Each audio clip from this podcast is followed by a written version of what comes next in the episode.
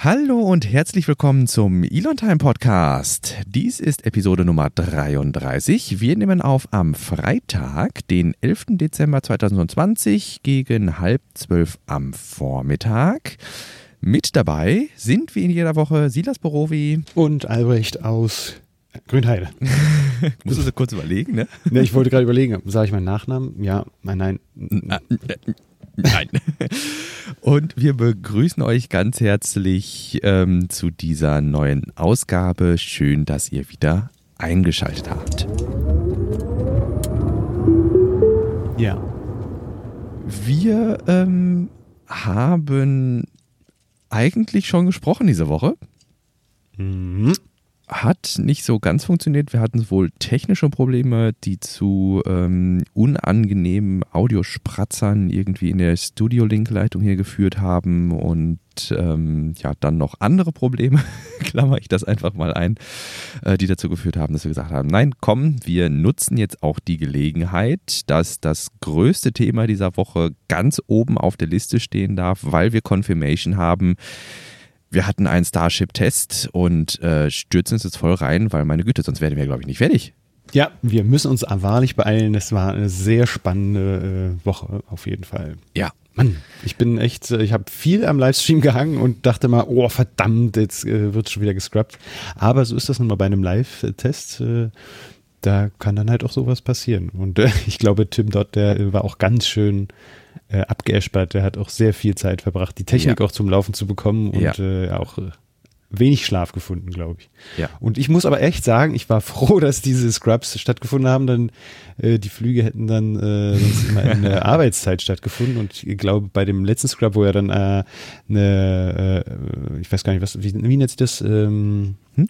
Äh, eine Restriction, also die ja. Area Restriction oder so. Eine Violation. Ja, genau. äh, Violation, genau. Äh, wo da die Cessna durch das Gelände geflogen ist. Da war ich auch sehr froh, dass bei zwei Minuten angehalten wurde. Dann konnte ich nämlich nach, nach Hause fahren und das zu Hause gucken und musste das nicht auf Arbeit sehen. Ja.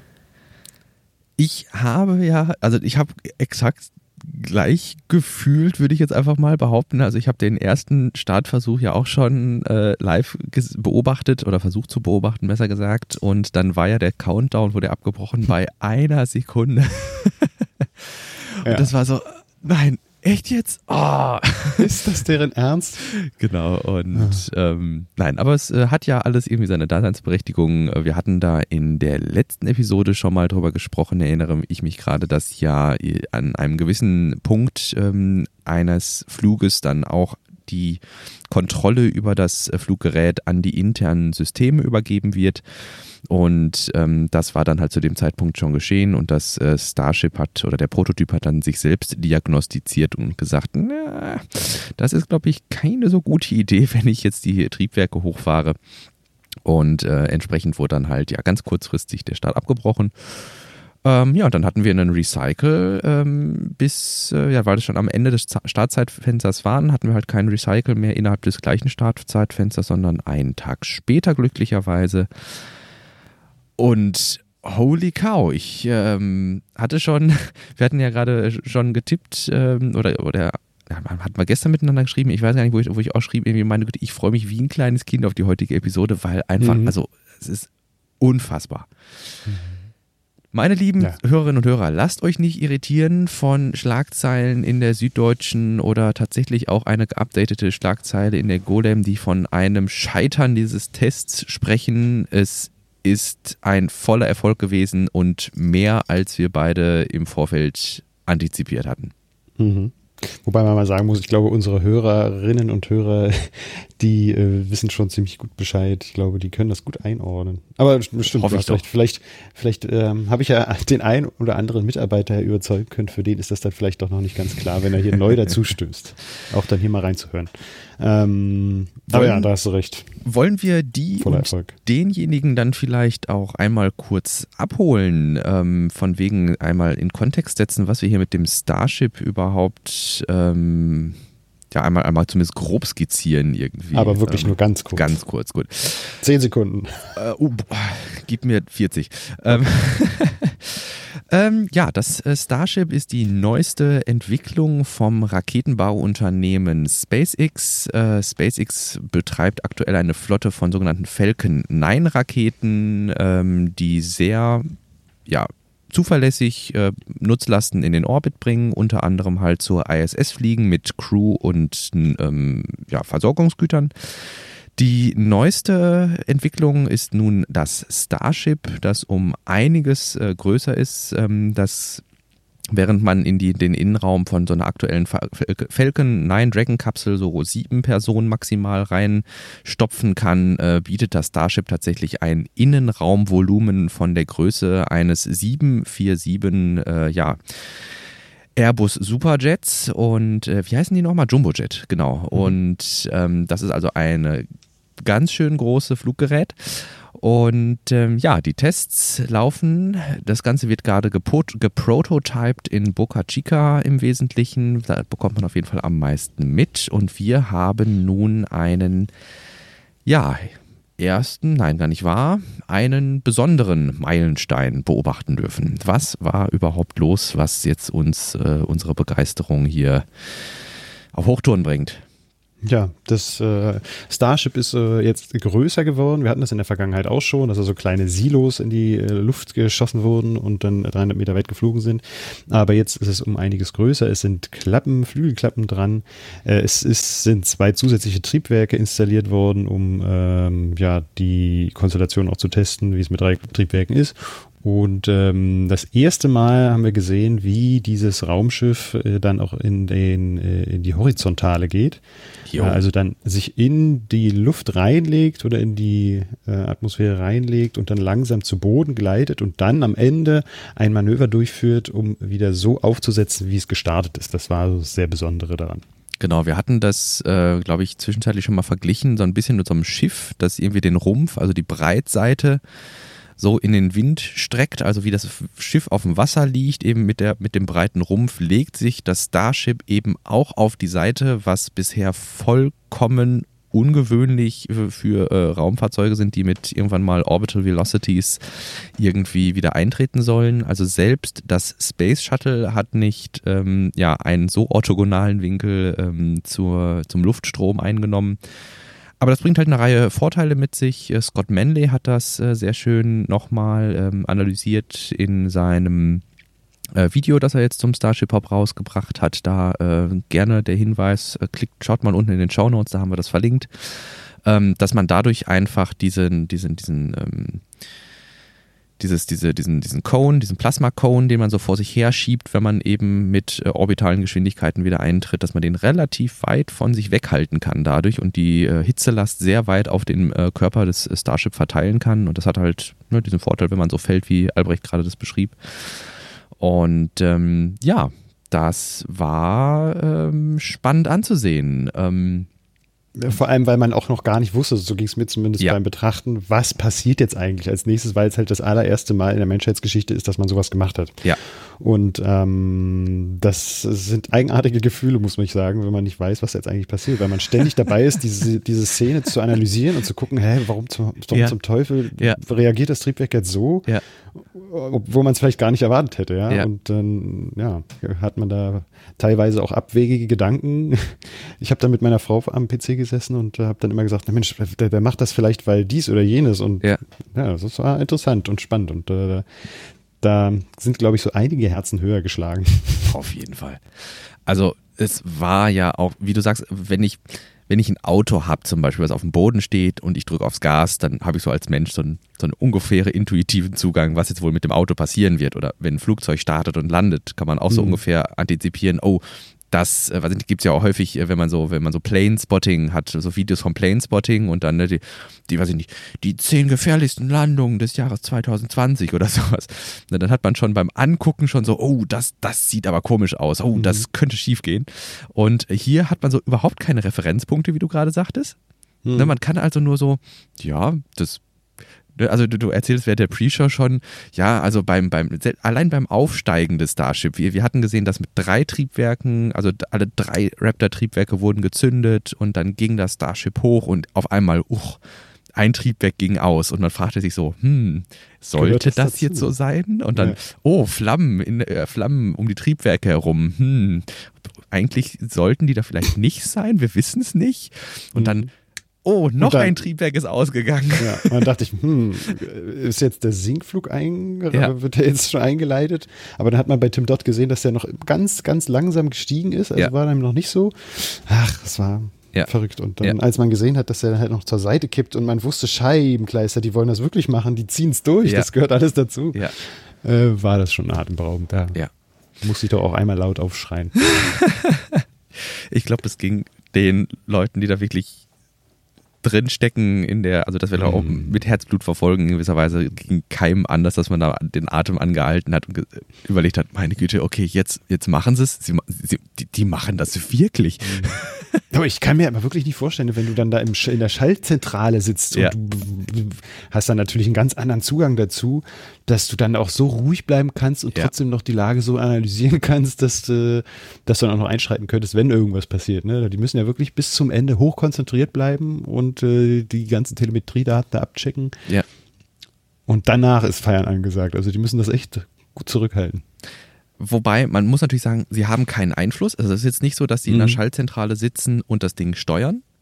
Aber ich hätte zum Beispiel gedacht, wenn das, wenn jetzt klar ist, dass das irgendwie völlig schief geht, dass sie zum Beispiel das äh, in die Luft sprengen könnten. Guter die Hinweis. muss ja da sein eigentlich. Das, das sollten wir auf jeden Fall noch mit in die Shownotes packen, das habe ich ganz vergessen. Da gab es ein Bild, das hat, ich meine, Scott Manley hat es auch äh, retweetet, mhm. ähm, dass man an der Seite, also die, die, von der Zuschauer abgewandten Seite zum Meer raus war das wohl, mhm. ähm, hat man relativ gut äh, so gelbe äh, Päckchen, also so gelbe Rechtecke und ähm, die waren so mit gelben Drähten verbunden. Also es wurde gemutmaßt, weil man das bisher noch nicht gesehen hat bei Hobbs, äh, dass es sich dabei tatsächlich um äh, Sprengladungen handeln könnte. Hm, wo? Wo nochmal genau? Bei Twitter. Also Scott Melly hat es retweetet. Nee, ich meine, wo, wo sind diese Päckchen? Aber auf, auf, auf der kompletten Breitseite, von oben nach unten. Ah, im Starship. Nee, an, außen dran. Hä? Ach so. Ach, das habe ich nicht gesehen, okay. Mhm. Also gab es ein Foto irgendwie, ich weiß nicht, ähm, also Scott Manley mutmaßte irgendwie, ich weiß nicht, mhm. ähm, ob man die gesehen hat während des Streams, ich meine nämlich nicht, äh, dass das Sprengladungen sein könnten, dass man dann im Case of Emergency eine Rapid Unscheduled Disassembly ah. oder eine Rapid Scheduled ist es ja dann, Disassembly mhm. einleiten kann. Genau. Okay. Ähm, wir waren jetzt bei den äh, Mitarbeitern, die dann da ja. bis zum Ende sich konzentrieren müssen. Ne? Das äh, genau. ist schon ja. faszinierend, dass sie das dann auch so hinkriegen. Ja. ja, also ich glaube, dass da die Feierlaune schon ziemlich groß war, als man gesehen hat, wie kontrolliert das in den Sinkflug geht. Mhm. Also das hat mich persönlich am, am, am meisten beeindruckt, dass man, also diese, diese, diese Ruhe, diese, diese gefühlte Ruhe, mit der das Starship einfach nach unten geglitten ist. So mhm. vollkommen unbeeindruckt. Gut, das liegt in gewisser Weise vielleicht auch an der Größenordnung mhm. des Ganzen. Die muss ich mir immer wieder vor Augen halten. Ich weiß nicht, äh, wie das bei äh, euch in der Ecke ist oder wie das bei unseren Hörern oder Hörern ist. Das Starship ist so groß wie ein zwölfstöckiges Gebäude. Und da musste ich schon bei mir hier in Gelsenkirchen auch kurz überlegen, was haben wir denn hier so in der Nähe, was so zwölfstöckig ist. Und ich weiß, wir haben in Essen bei uns, äh, gibt es äh, das äh, Cinemax, das ist in, in den Weststadttürmen. Und die Weststadttürme, da weiß ich, da habe ich mal drin gearbeitet, die haben 13 Stockwerke. Mhm. Und das ist ein freaking huge Building. 13 Stockwerke sind nicht wenig. Und das Starship ist ein bisschen kleiner, dafür 9 Meter breit also so, so, ein, ne, hm. so ein Sprungturm im Schwimmbad ungefähr, wie der hoch ist, so ungefähr so breit und dann ja. 13 Stockwerke, äh, 12 Stockwerke hoch.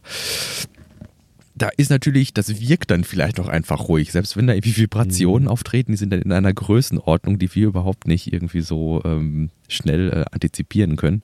Mhm. Und dieses und auch. Ähm, aber auch wie schnell, aber trotzdem diese Ruhe, ja, aber wie schnell denn das Manöver war, ja. als dann von der von der Waagerechten Holy. In die, ähm, ja. senkrecht in die Waagerechte ging. Ja. Das, äh, das sah ja mega krass aus. Also ja. es war ja in, innerhalb einer Sekunde war das Manöver durchgeführt. Hast du vorab die Simulationen gesehen, mhm. die von Porky gemacht wurden?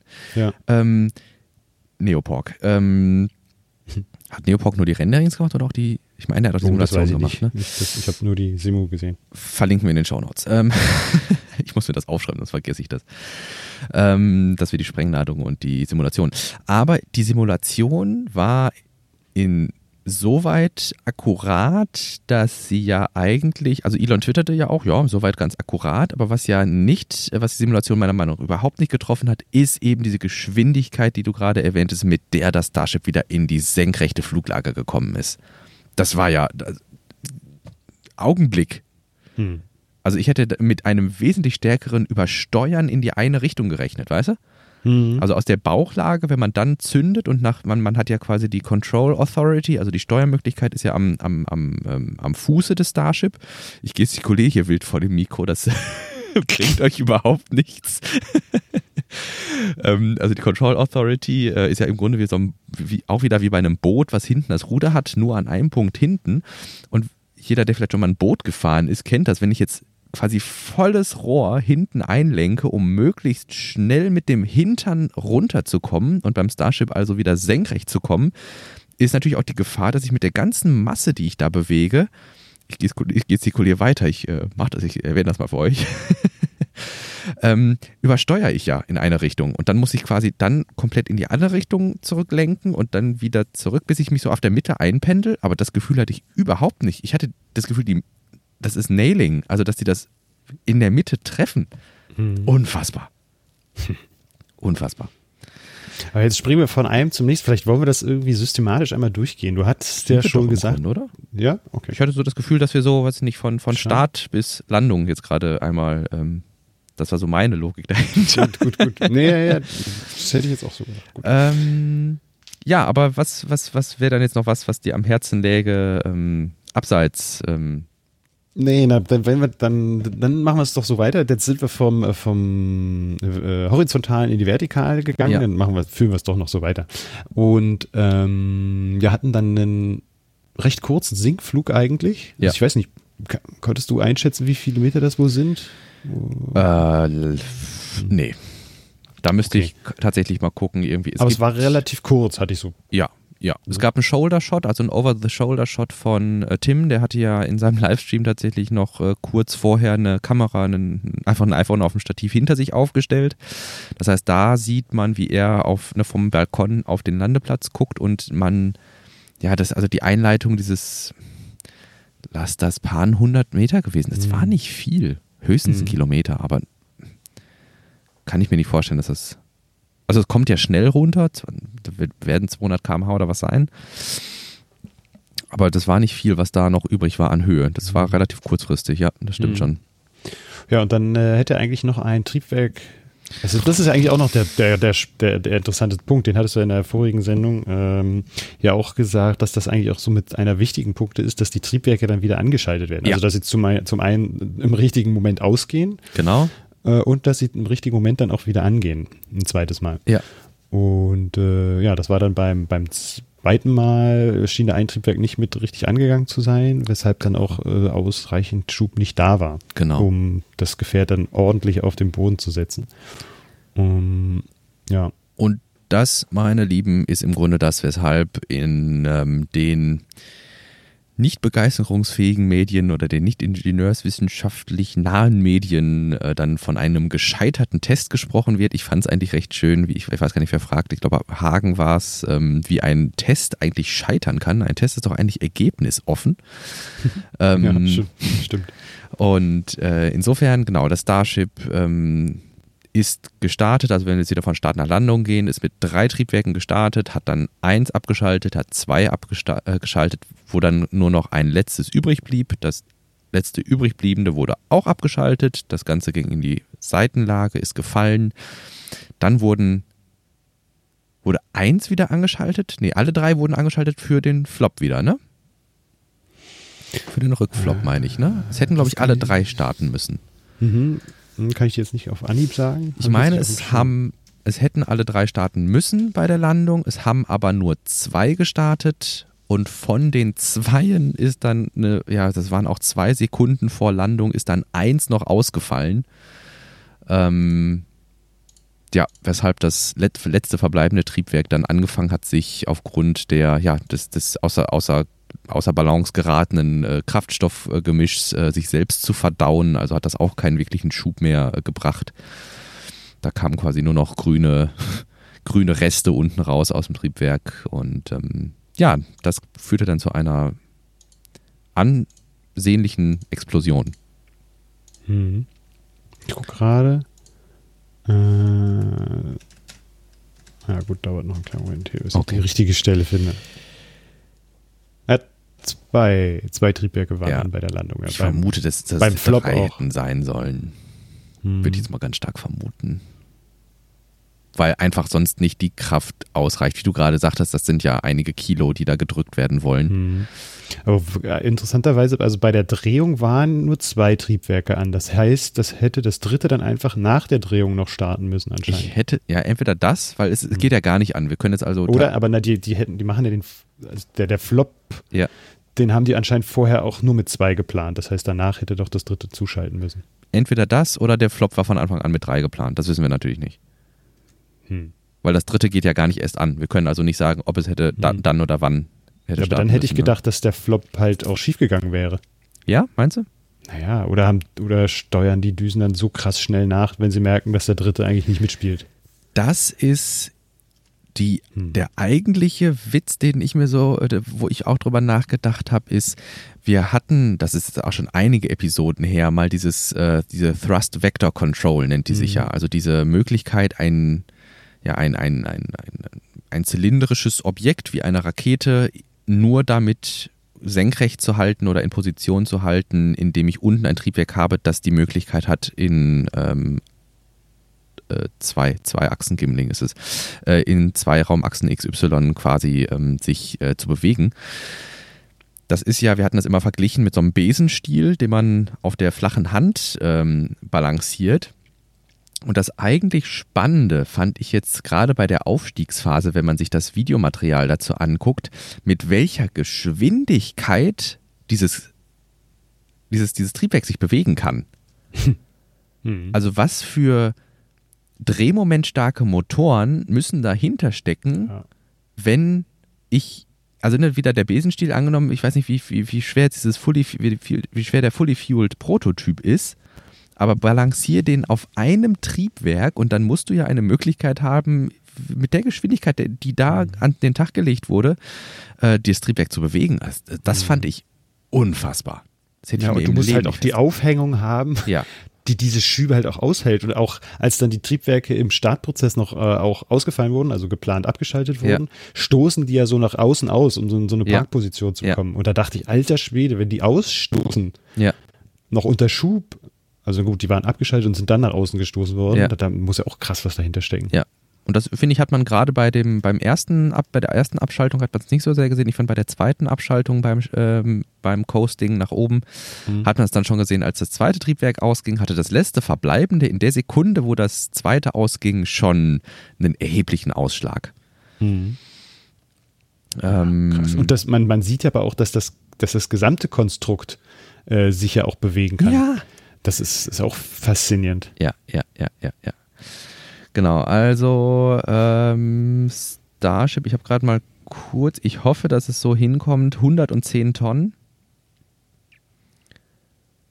Ähm, ja, genau, ne? Also der Besenstiel mit 110 Tonnen und da musst du dann entsprechend Motoren haben, die dann Mhm. deine Hand oder den, ne, dann eben mal ebenso bewegen Mhm. in Sekundenbruchteilen. Also Sekundenbruchteile jetzt vielleicht nicht, aber das, das ist so flott, hätte ich es nicht erwartet.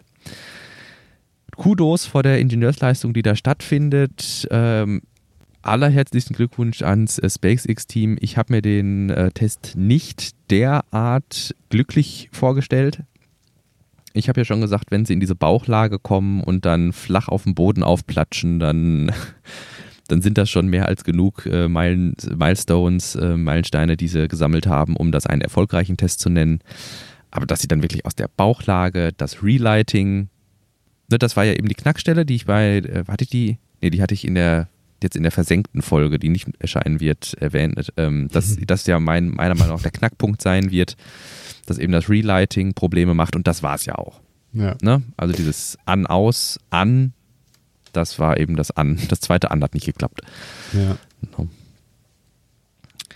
Äh, es wird, glaube ich, immer schwerer nachzuvollziehen, wann wir wo was gesagt haben. Wir haben dann immer die Pre-Show, dann gibt es auch noch Folgen, die nicht stattgefunden oder nicht, nicht veröffentlicht wurden. Das ist zunehmend kompliziert, glaube ich. Also ich blick da sowieso, ich bin da immer nicht so äh, blickig, wann ich wo was gesagt habe. Ähm, Aber für unsere Hörerinnen und Hörer ist ja nur zentral, dass wir es dann nochmal hier wiederholen.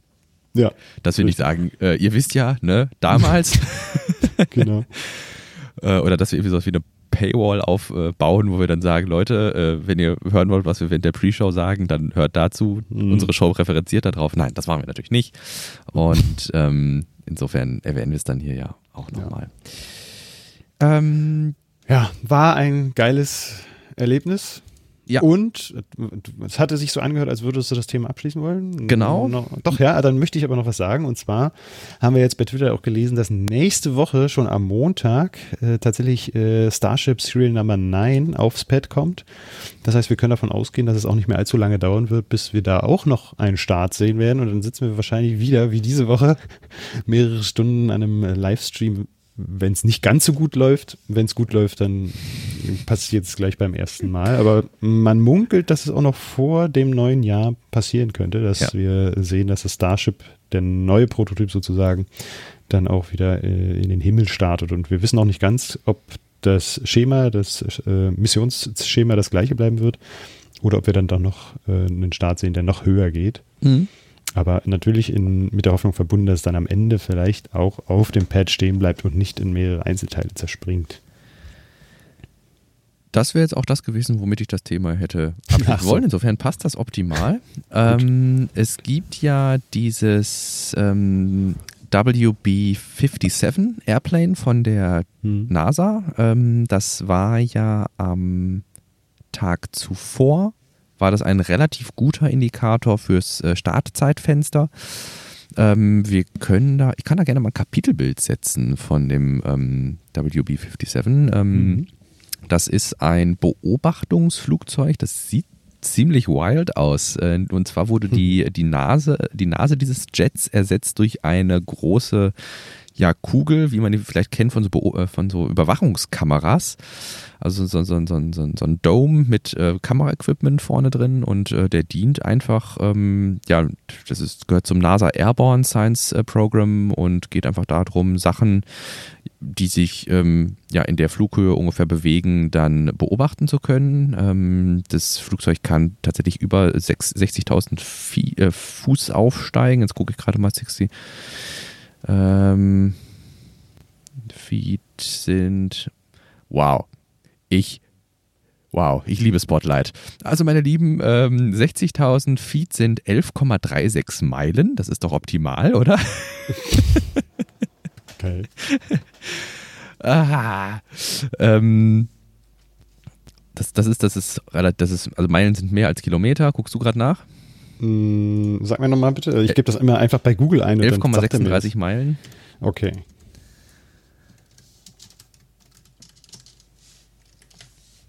Äh, mh. Schade, diesmal sagt mir Google nicht sofort. Das heißt, ich muss doch nochmal so einen dusseligen Rechner.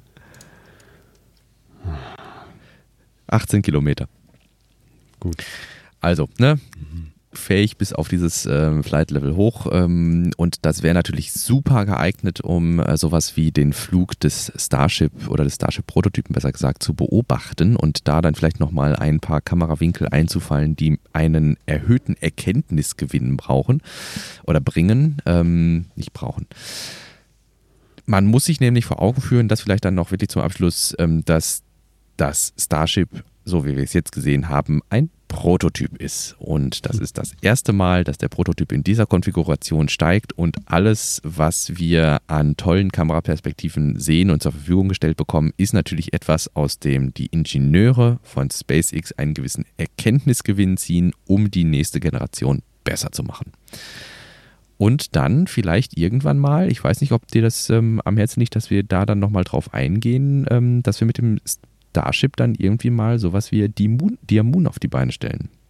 Hm. Ja, doch, das äh, ist auf jeden Fall auch nochmal ein interessantes Projekt. Ähm, da sind wir ja schon mal drauf eingegangen ähm, bei unserer nicht veröffentlichten Sendung. Ähm, ja, da sollen ja dann äh, acht waren es, ne? Acht Künstler aus unterschiedlichen Bereichen äh, da einmal um den Mond fliegen, um das, was sie dort auch erfahren, dann in ihrem, ja, in ihrem Format dann auch irgendwie wiederzugeben. Äh, ob das nun ein Film ist oder ein, ein künstlerisches, ein Gemälde oder äh, Fotos oder was weiß ich nicht. Ähm, und da bin ich echt sehr gespannt drauf. Das äh, finanziert ein Japaner, dessen Namen ich schon wieder vergessen habe, weil ich es mir endlich merken kann. Der japanische Milliardär Yusaku Mezawa ist das. Genau. Und äh, wir hatten geguckt bei Wikipedia, es gibt auch einen, der da schon einen Flugplatz bekommen hat oder einen genau. Sitz bekommen hat. Das ist ein, ein Filmdirektor, Filmdirector, dessen Namen ich jetzt Regisseur. auch nicht Regisseur. Mhm. Danke. Kein Problem. Genau, das Ganze ist proposed, also mutmaßlich für 2023 angesetzt und das ist, glaube ich, so die erste oder eine der ersten Ausprägungen, die wir sehen werden, wie das Starship als Crew-Konfiguration möglicherweise dann eingesetzt wird. Ähm, eben für einen Flug um den Mond herum, äh, so ähnlich wie die ersten Apollo-Missionen das gemacht haben. Und ähm, ja, das der ist, sich, hm? Entschuldige, ich wollte dich nicht unterbrechen. Nee, das sag's ruhig.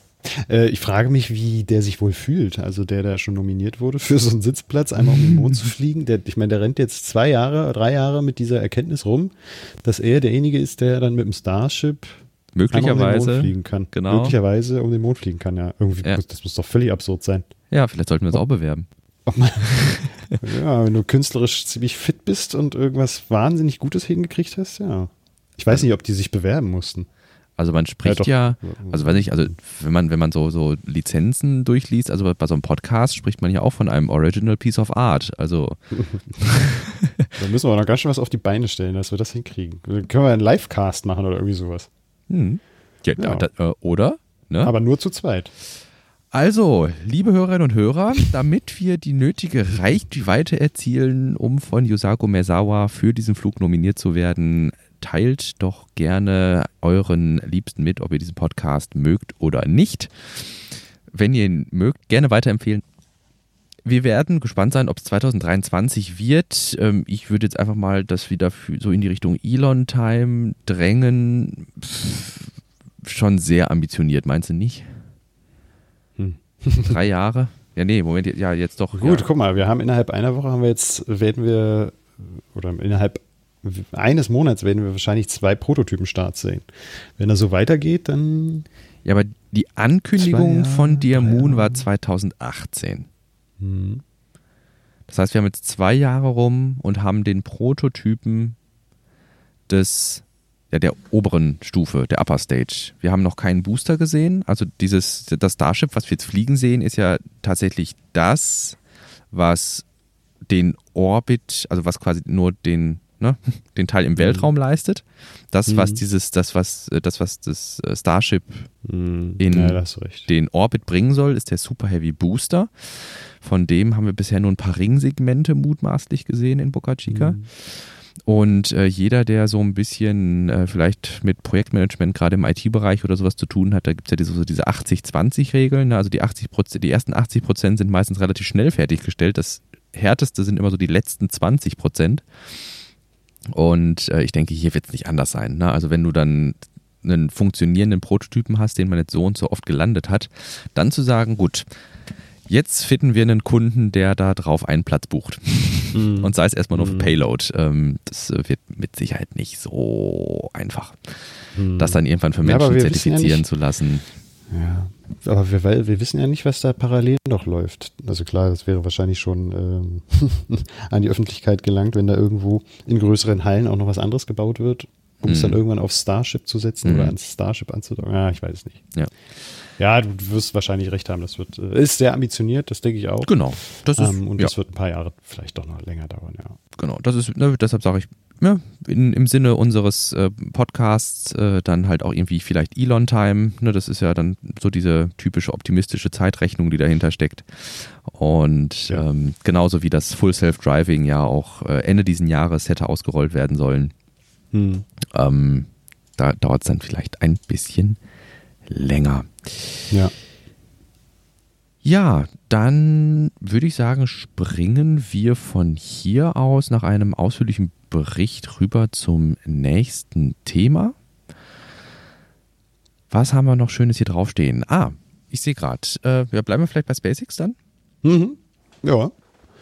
Da hatten wir noch einen CRS-21-Flug, also einen Versorgungsflug zur ISS. Ähm, jetzt habe ich schon wieder ein bisschen die Zeiten verpeilt. Im, Im, Schichtdienst ist es immer echt nicht einfach zu behalten, wann, wie, wo, was war. Deswegen, ich glaube, es war Anfang dieser Woche. Nein, das war letzte Woche. so schlimm sogar. Äh, dass die ISS halt von äh, einem Dragon-Kapsel CRS-21 mit äh, mit äh, Material versorgt wurde, unter ja. anderem ja ähm, natürlich äh, Versorgungsmaterialien für die Crew selber, aber auch mit wissenschaftlichem Material oder mit russischer Hardware.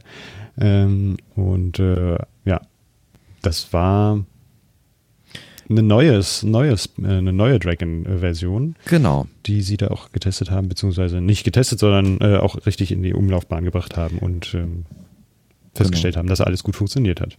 Genau, also wir haben ja mit der Einführung äh, der bemannten Version der Dragon-Kapsel, haben wir parallel dazu ja die Weiterentwicklung der Cargo äh, Dragon gesehen. Und äh, die Cargo Dragon soll jetzt eben ähm, ermöglichen, bis zu äh, ja, fast drei Tonnen, also 2900 Kilogramm an Nutzlast in den äh, Orbit zu bringen. Und äh, wie du gerade schon sagtest, wir hatten das, äh, glaube ich, auch in der, also als wir beim letzten Mal darüber gesprochen hatten, in der Pre-Show noch nach, nach Kilos äh, aufgeschlüsselt, dass tatsächlich nur 24 Kilo Russian Hardware, da hatten wir dann auch gesagt, ja, vielleicht ein paar Schraubenzieher und einen Hammer oder so. also wirklich nicht viel, äh, was da dann an Russian Hardware, warum auch immer man das irgendwie so aufschlüsselt. Ähm, es sind die Folien von der NASA, von denen wir ablesen, das vielleicht als, äh, als, als Background irgendwie. Mhm. Ähm, das war eine hatten die das während des Streams gezeigt oder wo hattest du die ausgegraben? Ja, genau. Hm? Ja. Während des Streams haben die ja äh, noch äh, nähere Erklärungen zu dem, was mitgeliefert wurde, gezeigt. Genau.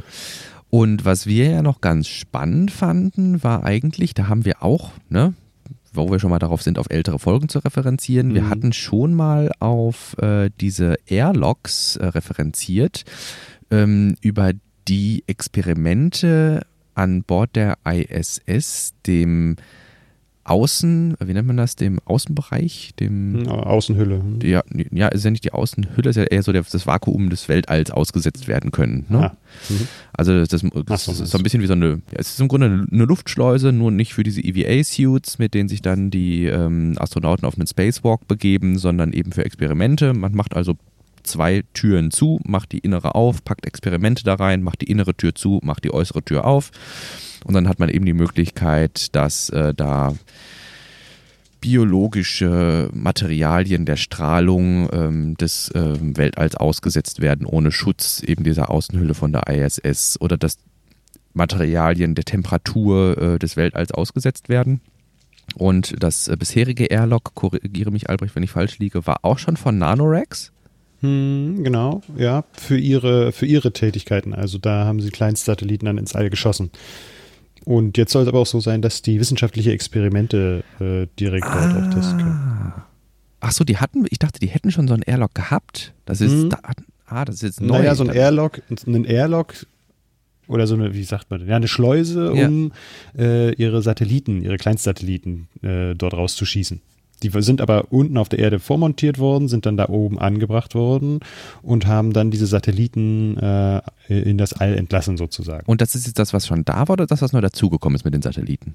Das war schon da. Ah, okay. Da haben wir in der, vor einem Jahr oder vor zwei Jahren mal so schöne Videos gesehen, wie diese Kleinstsatelliten dann äh, in die Atmosphäre, äh, in die Atmosphäre eintreten. Ins All, genau, ins All, ins All geschossen werden. Okay. Und jetzt kommt, so wie, wie jetzt, ich weiß nicht, ob du dir das was sagt, das Bartolomeo-Programm von Airbus. Hm, das soll ja auch für Kommerzialisierung, äh, der Kommerzialisierung der ISS dienen. Da ah. wird dann auch ein ah. größeres, eine größere Plattform an die ISS angebaut und wissenschaftliche Experimente können dann dort äh, der Schwerelosigkeit und dem Weltraum ja. direkt ausgesetzt äh, werden. Okay. Und dafür bezahlt dann halt ein Institut irgendwie ein bestimmtes ein bestimmtes Geld ähm, und ähm, ja, kauft sich dazu sozusagen einen Platz am, an der Außenhülle der ISS und Ja.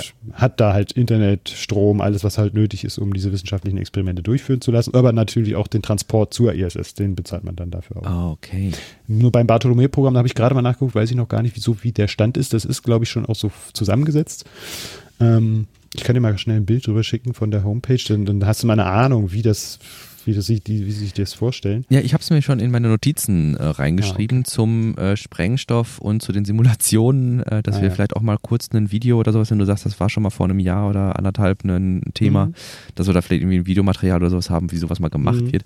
Weil ich habe es tatsächlich so, wie du in der Pre-Show erzählt hast, so ein bisschen den falschen Hals gekriegt. Ich dachte, dass das tatsächlich was ist, was jetzt nur für wissenschaftliche Experimente ist, dass das gar nicht diese, diese, dieses Commercial, ähm, diese Commercial-Schiene bedient. Mhm. Ah, ich habe eine Telegram-Nachricht von dir gekriegt. Ja, das ist jetzt nur von dem Bartolomeo. So, so ist es angedacht. Also, dass Ah. das außen okay. die Infrastruktur bereitstellt für wissenschaftliche, aber auch für, nicht nur wissenschaftliche. Ich kann mir vorstellen, Ja. es gibt auch Unternehmen, die dann halt auch irgendwie was machen wollen, Ja. die eine eigene Forschung betreiben wollen. Ja, und das ist so das, äh, die Idee.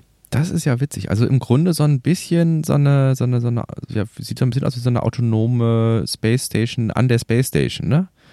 Also wo man dann so, so, so ein Genau, ja. reges Kommen und Gehen in Ja. Anführungsstrichen hat, ne? Es ist, es, so ist es auch gedacht, es ist halt auch abgeschieden von, also die Astronauten müssen sich da jetzt nicht groß drum kümmern. Ja. So, so ist zumindest die Idee, dass sie halt Cool. ihren, ihren eigentlichen Tätigkeiten dann danach gehen können und dass das so gut wie automatisiert ist. Also klar, Ja. die müssen dann natürlich diese Experimente dann da auch irgendwie fixieren und reinstellen. Oder Ja. was- ich, ich weiß gar nicht genau, wie die das machen, aber dass vieles dann auch automatisiert ist und äh, dann auch vom Boden aus gesteuert werden kann. Sieht so ein bisschen aus wie so ein Bienen, also ich stelle mir das so ein bisschen vor wie so ein, wie, so ein wie nennt man das, so ein, so ein Bienen, wie so ein Bienenstock, ne? Also wurde dann, ah, okay, ja, das Bild packe ich auf jeden Fall entweder mit in die Shownotes oder sogar als Kapitelbild. Das ist eine super coole Information. Und hier hast du nochmal das äh, von Nanorex, so soll das dann auch später Ja. mal sein. Ja, so habe ich mir das, vorgestellt. Äh, Starlab Space Farming Center, ne? Das ist Ja. halt außen angebappt genau. und äh, ja, wird Genau. dann da betreut, autonom. Das erinnert mich jetzt tatsächlich, wenn, wenn, wenn man hier so das Grün da drin sieht, Space Farming. Äh, ich ähm, hatte ja schon, ähm, schon, schon zwischenzeitlich, glaube ich, mal erwähnt, dass ich gerade ja äh, die Bücher zum Bobbyverse äh, lese. Und Mhm. da sind unter anderem Farming Donuts auch ein Thema. Hm. Dass man dann quasi Farming und Viehzucht im Weltall betreibt. Auf so äh, E- Elysium ist auch, glaube ich, dieser Film, mit diesem, wo auch dieser Donut ist, ne? Mit, äh, ähm, weiß ich. Äh, Weiß ich jetzt nicht ganz genau. Äh, doch, doch, doch, doch. Ja, Elysium. Genau, Stimmt. Ne? Den fand ich auch geil. Ne, also, meine Lieben, zwei Tipps.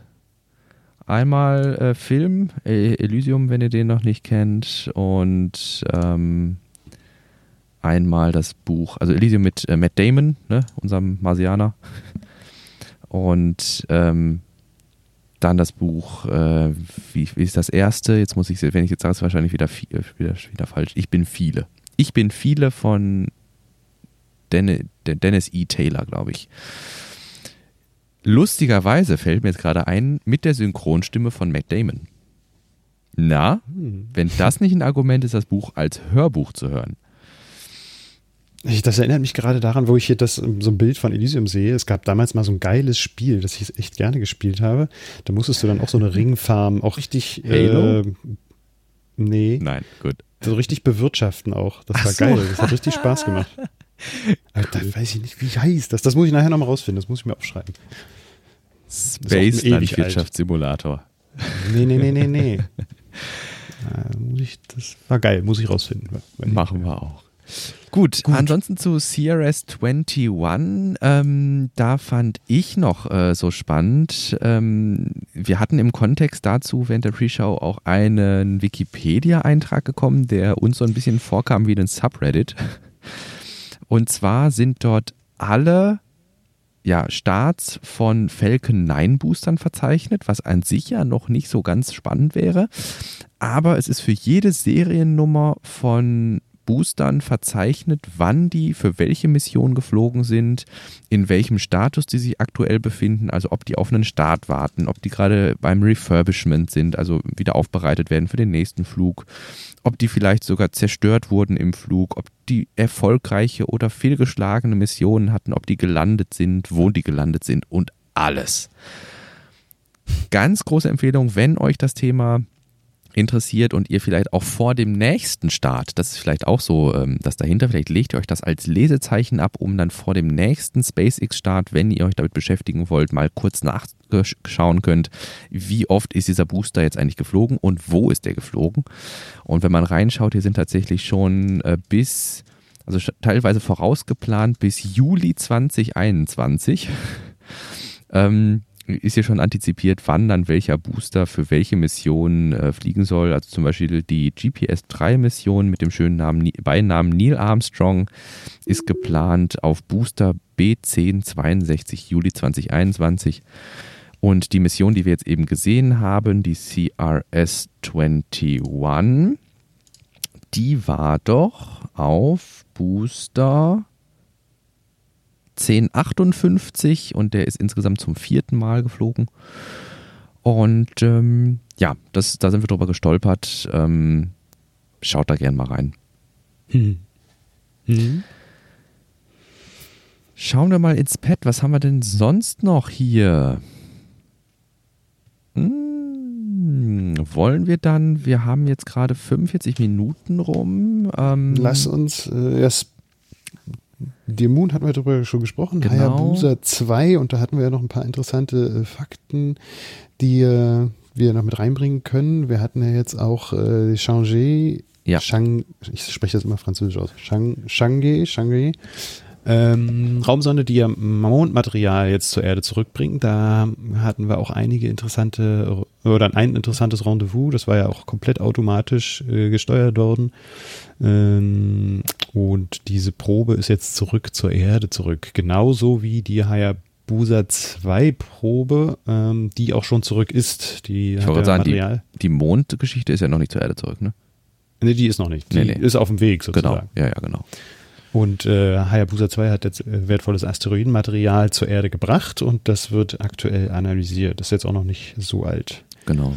Hayabusa 1 ist ja in der Erdatmosphäre gescheitert, also ähm, da hat man eine Bruchlandung hingelegt und konnte das Material nicht, ähm, ja, also es wurde halt kontaminiert mit Erdmaterial und insofern war eine Analyse da zweckfrei und ähm, das Spannende eben, wir haben jetzt von Hayabusa 2 eben die Rückmeldung, habe ich gerade Hayabusa 1 gesagt? Ja, ne?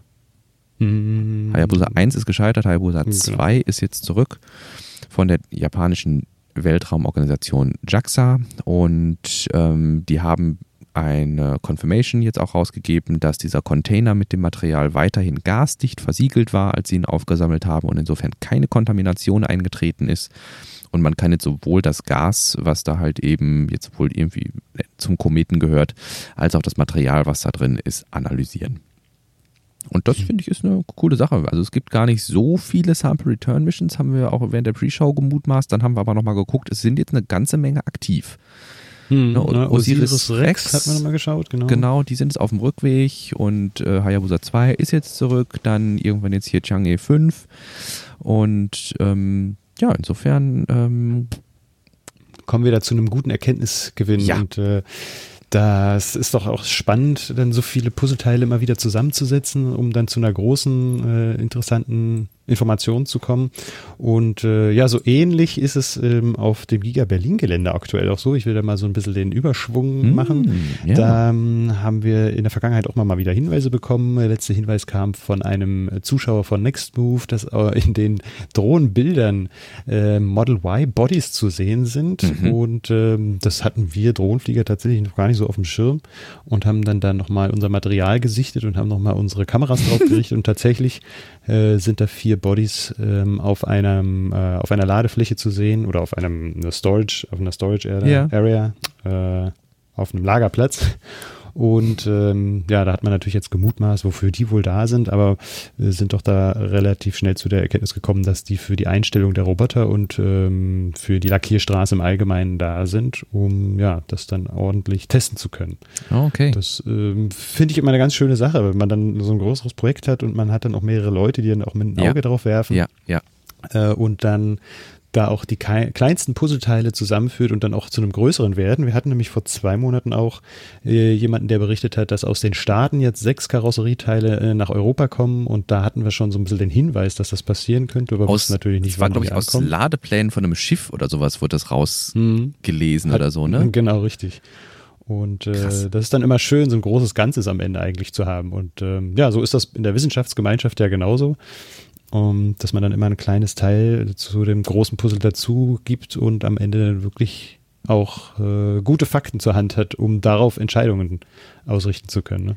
Ich finde eigentlich am allerspannendsten, dass das ja auch ein wunderschönes Beispiel von funktionierender Arbeitsteilung in gewisser Weise ist. Also mhm. ihr habt ja alle Hände damit zu tun, letztlich die Daten zu sammeln und die Videos rauszubringen und ihr habt da ja keine Zeit im Grunde jedes Frame irgendwie zu analysieren und da rein und Zoom, Enhance, Zoom, Enhance.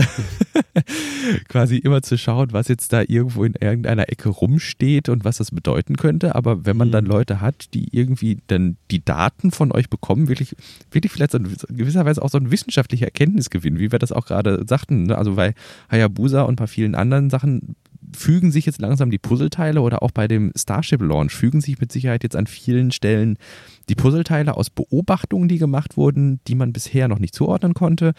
Und hier hat man jetzt, also deshalb haben wir das Thema auch eigentlich mit reingenommen, weil es, also es zaubert einem eigentlich, also ich hoffe, es zaubert vielen Menschen einfach ein Lächeln auf, aufs Gesicht, wenn man sich Gedanken darüber macht, meine Güte, da hat mal jemand beobachtet, dass da Bodies irgendwie in einem Ladeplan aufgetaucht sind.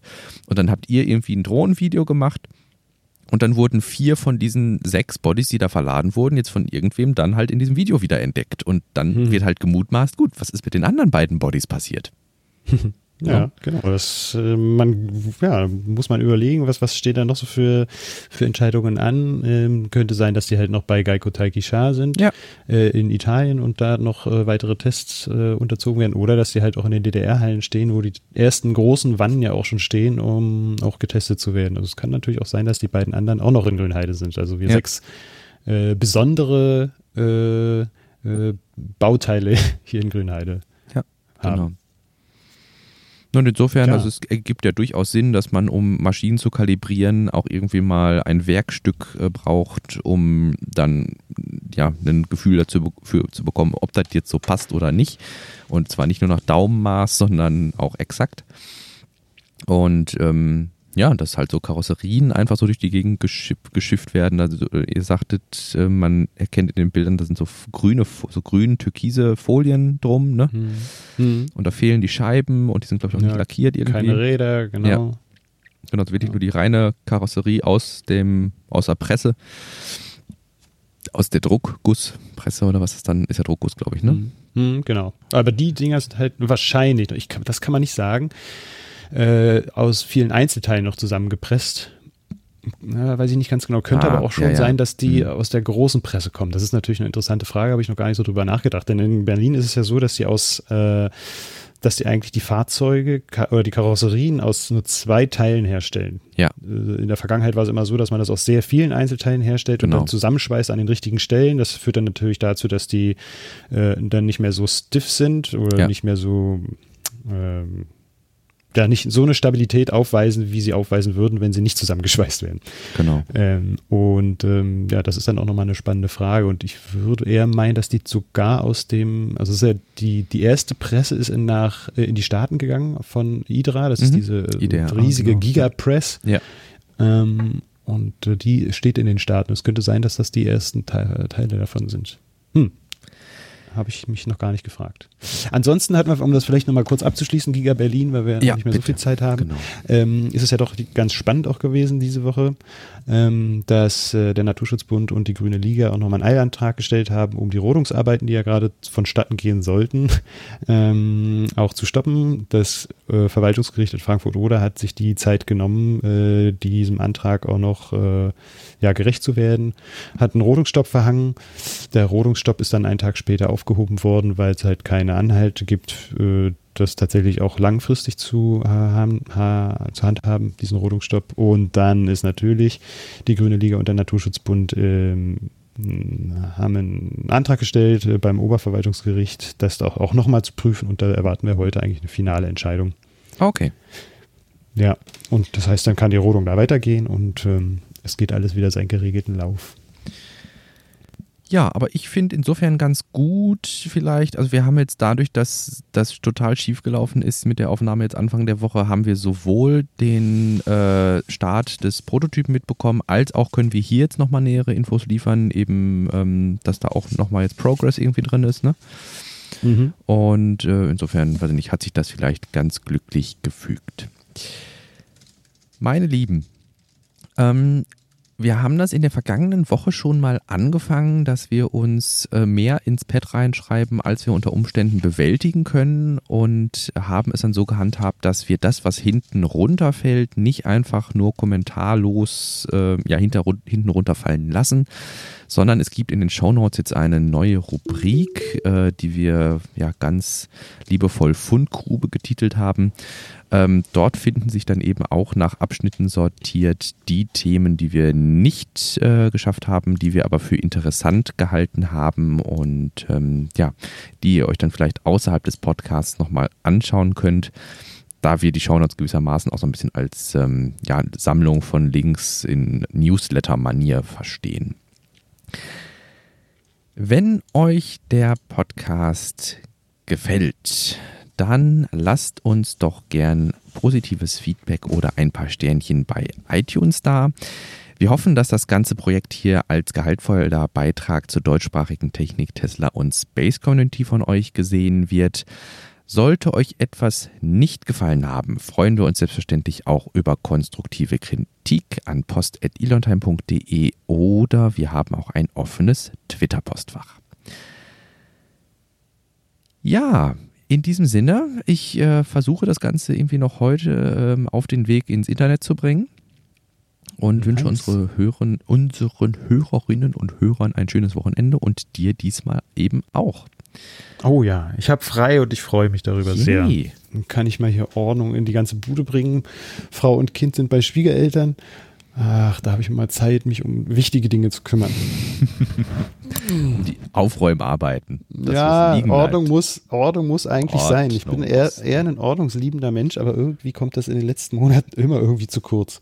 Und damit wir nicht irgendwie den, wenn wir dann mal bei YouTube irgendwie euch, unsere Hörerinnen und Hörer mit Bildmaterial versorgen müssen, einen Greenscreen bei dir aufstellen müssen, um alles zu verstecken. Hm, das ist auch noch so ein Projekt. Eigentlich, eigentlich möchte ich in einem Arbeitszimmer äh, meine ganzen Aufnahmen machen, meine ganze Arbeit, aber das ist auch noch nicht abgeschlossen. Es gibt viele Projekte in meinem Leben, die unbedingt eigentlich äh, volle Aufmerksamkeit bedienen. Ich ah. glaube, das kann jeder von uns, auch unsere Hörerinnen und Hörer, sehr gut nachvollziehen. Das ist, hm. glaube ich, immer so. Ja. Gut, gut. Gut. Dann würde ich sagen, ich wir haben ja schon den nächsten Termin für nächste Woche und mhm. ähm, wir, wir schiffen so ein bisschen um die Feiertage rum. Ähm, unsere Hörerinnen und Hörer dürfen sich da gern überraschen lassen. Und ähm, ja, in diesem Sinne, bis dahin. Ja, tschüss. tschüss. Macht's gut.